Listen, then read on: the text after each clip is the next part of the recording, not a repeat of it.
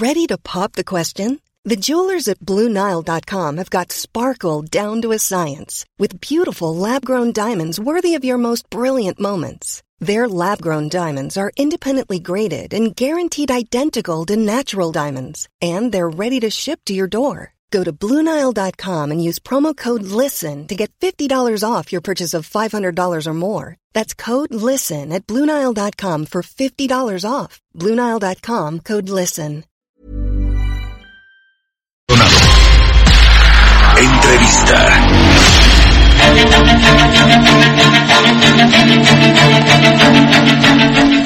Estamos de regreso en Bitácora de Negocios, son las 6 de la mañana con 32 minutos. Vamos a platicar con José Ambe, él es eh, CEO de LDM, es una consultora mexicana en logística y cadena de suministro.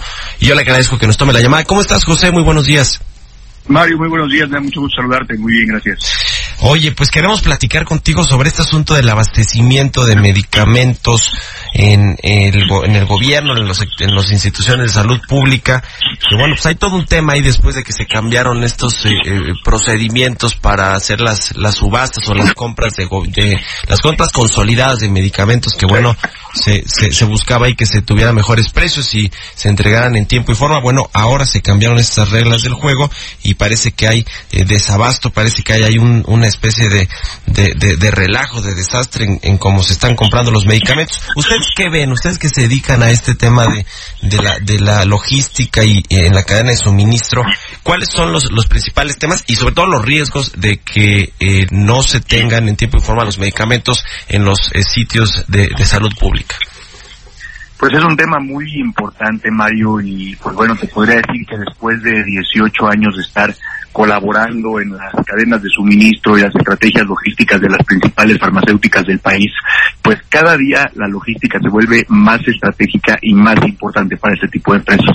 Eh, llevan años eh, las empresas farmacéuticas invirtiendo en redes de suministro, en tecnología, en centros de distribución, en automatización de procesos y pues bueno, la estrategia que está siguiendo ahora el, el gobierno de tomar el control de la distribución a nivel nacional, pues definitivamente lo que va a traer como consecuencia es un incremento importante en los costos, pues hemos visto eh, pues un problema de abastecimiento importante en los últimos meses. Estamos viendo instituciones de salud pública en donde los medicamentos no están disponibles y pues no solamente tiene que ver con una estrategia de centralizar la compra, sino también tiene que ver de una manera importante con la estrategia de centralizar la distribución. No es cosa sencilla. Eh, te podría decir, Mario, como ejemplo, pues imaginemos mil medicamentos diferentes que se tienen que distribuir a mil instituciones de salud distintas, pues solamente esas dos combinaciones dan más de un millón de este, posibilidades de entrega de un punto a otro. Entonces, pues definitivamente tomar el control al no ser expertos logísticos, al no ser expertos en cadena de suministro, pues traerá consecuencias importantes en los costos. Como le comentaba, eh, cada vez los costos logísticos son más importantes en las organizaciones. Como empresa de consultoría nos hemos dado cuenta eh, de eso por más de 18 años y pues definitivamente es un factor que el gobierno no está considerando de manera adecuada. Hay, hay dos temas ahí. Por un lado está el, asunto de la producción y venta de medicamentos al sector público por parte de estas grandes farmacéuticas y el otro asunto es la logística y la distribución que también es muy importante, es una pieza importante de la cadena e incluso hay, eh, digamos, empresas eh, dedicadas específicamente a este tema de la distribución porque además tiene características muy particulares porque se trata de medicamentos, ¿no? Eh, ¿Cuál es, cuál es el, eh, digamos, el tema quizá que nos, que nos atañe ahorita es el tema de la distribución y la logística? ¿Qué modelo está usando el gobierno, eh, eh, José, para, para eh, eh, distribuir los medicamentos o, la, toda la red logística? ¿Qué, modelo está utilizando? Porque si bien entiendo, todavía eh, sigue contratando los servicios de algunas empresas de distribución, ya no como en el pasado, pero ellos tienen su propio, su propio sistema. ¿Cuál es ese sistema? ¿Cómo transportan los medicamentos? ¿En dónde se está atorando el, el asunto de la logística? La verdad es que estamos viendo que la estrategia no está clara.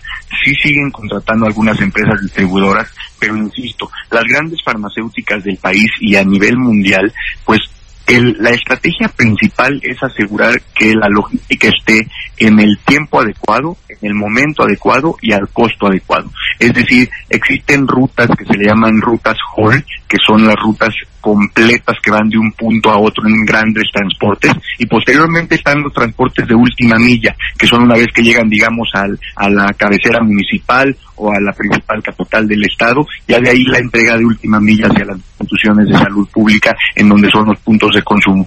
Sin embargo, la estrategia del gobierno pues desafortunadamente no es clara no es clara, están utilizando algunas empresas de distribución, pero están haciendo una mezcla en cuanto a empresas de transporte y tomando el control interno. Eh, y de alguna forma lo que es centralizar también implica un costo logístico precisamente en los centros de distribución.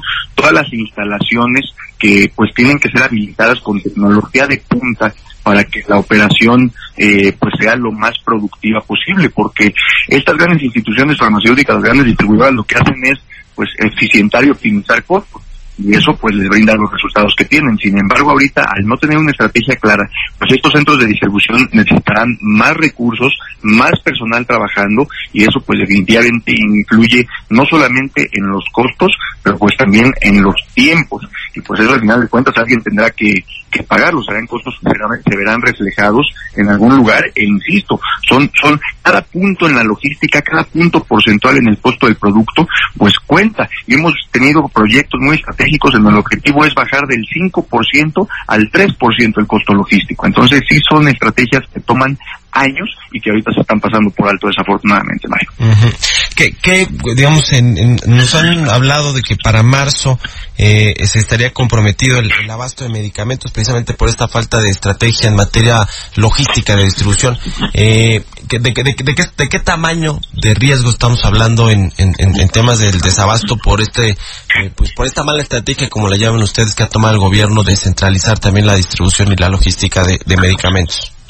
Pues ya lo estamos viendo, ya estamos viendo instituciones en donde no eh, están disponibles los medicamentos, estamos viendo pacientes desesperados en todas las instituciones de salud pública saliendo a las calles a protestar.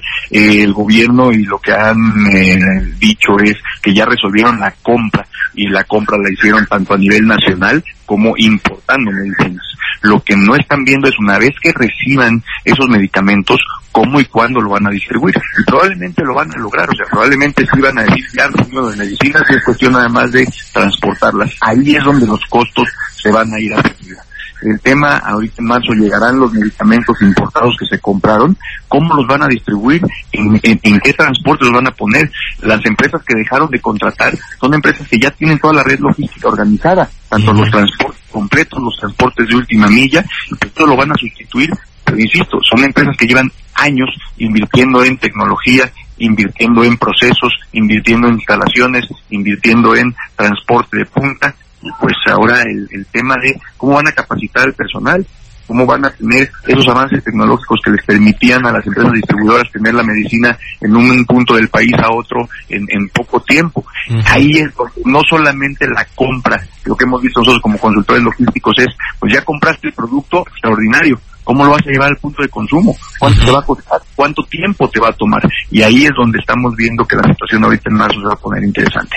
El problema es que, que salga al revés. La, la jugada, el objetivo es tener mejores precios y, y, buena calidad. Y a lo mejor aquí lo que va a pasar es que van a aumentar los precios y la calidad, pues, eh, el ser importadas de India o de China y que no tienen los todos los, los permisos, los registros acá en México, pues a ver cómo nos va. En fin, vamos a estar en, en el tema, José eh, Ambe, CEO de LDM, consultora en logística y carne suministro. Muchas gracias por habernos tomado la llamada y estamos al, al habla si nos permites. Con muchísimo gusto, más estamos al pendiente y pues que tengan una día. Muy bien, muy buenos días para ti también. Son las 6 de la mañana con 41 minutos.